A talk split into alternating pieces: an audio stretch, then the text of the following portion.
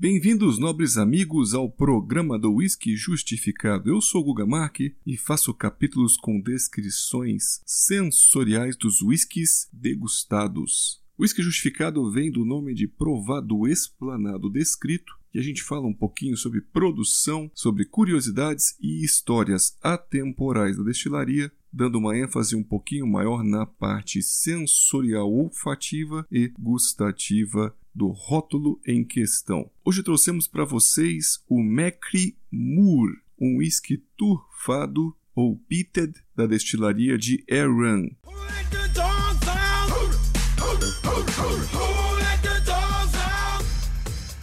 Lembramos que, de acordo com a Scotch Whisky Association, as ilhas como Mull, Orkney, Arran e Jura são enquadradas nas regiões das Highlands. E ano passado, nós elegemos um whisky single malt com finalização vínica como um dos melhores single malts da temporada 2021. Foi o Aaron Amarone Cask. Então, obviamente, degustando whiskies bons dessa destilaria, a gente fica curioso e vai para cima de outras expressões. O Macrimur é um single malt que leva esse nome em homenagem a monumentos pré-históricos mais importantes da Grã-Bretanha. Eles seriam parecidos com as Stonehenge, ou seja, uma coleção de pedras eretas ou menires, que seriam pedras celtas que estão dispostas verticais ou que já tombaram e ficam em linhas ou círculos. Estariam localizadas na região de Mecri Mur, que seria uma parte pantanosa da ilha de Arran. E lá tem um total de até 10 aglomerações. Então a gente imagina que seria um lugar muito interessante de visitar esses monumentos e também tem uma energia muito boa. E há um destaque então no círculo número 5, que seria uma aglomeração conhecida como Assento do Caldeirão de Fingal. Senta que lá vem a história.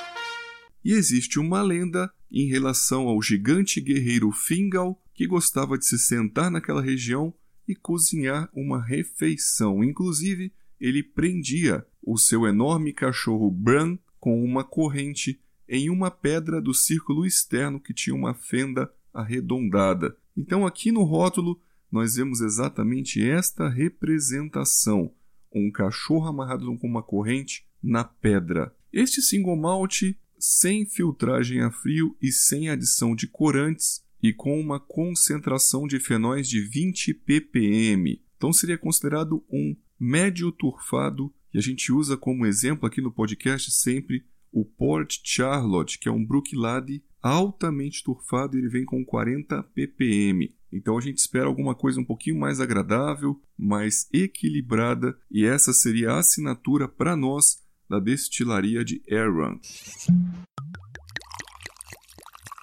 Descrevendo um pouco mais a fase olfativa, temos aqui a identidade frutada do destilado com laranjas, peras, pêssegos, maracujás e até uvas brancas. E a gente percebe aqui a influência do carvalho americano, ex-bourbon, trazendo essas notas tropicais, associando também pimenta do reino e palha de coco ou casca de coco, e percebemos uma tosta doce de baunilha e açúcares e caramelos mais brancos. Falando um pouquinho mais sobre a turfa, é uma fumaça mais vegetal, lembrando grãos caramelados, seria como se fosse um cacau mais caramelado, não chegando naquela nota extra torrada de chocolate amargo. E junto com este cacau, nós percebemos notas de ervas secas, como se fosse um chá. A harmonia deste uísque a gente percebe. Num mesmo patamar, a fumaça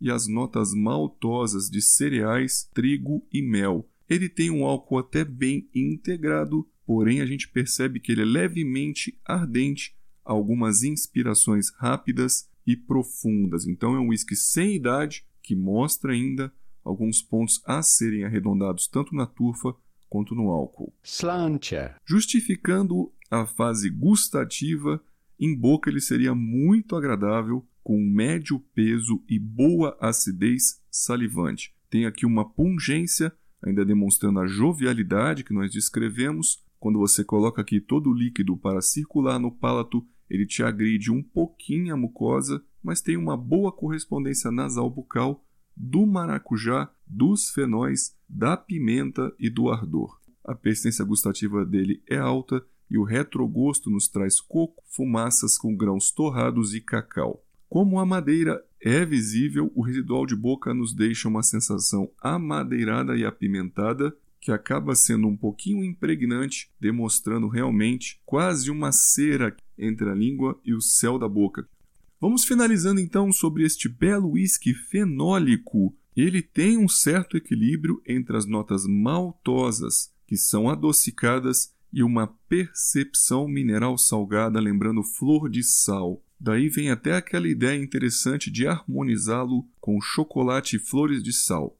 Levou uma nota por nós de 4 estrelas de um total de 5 e na Bíblia do Whisky ganhou 91.5 pontos por Jim Murray.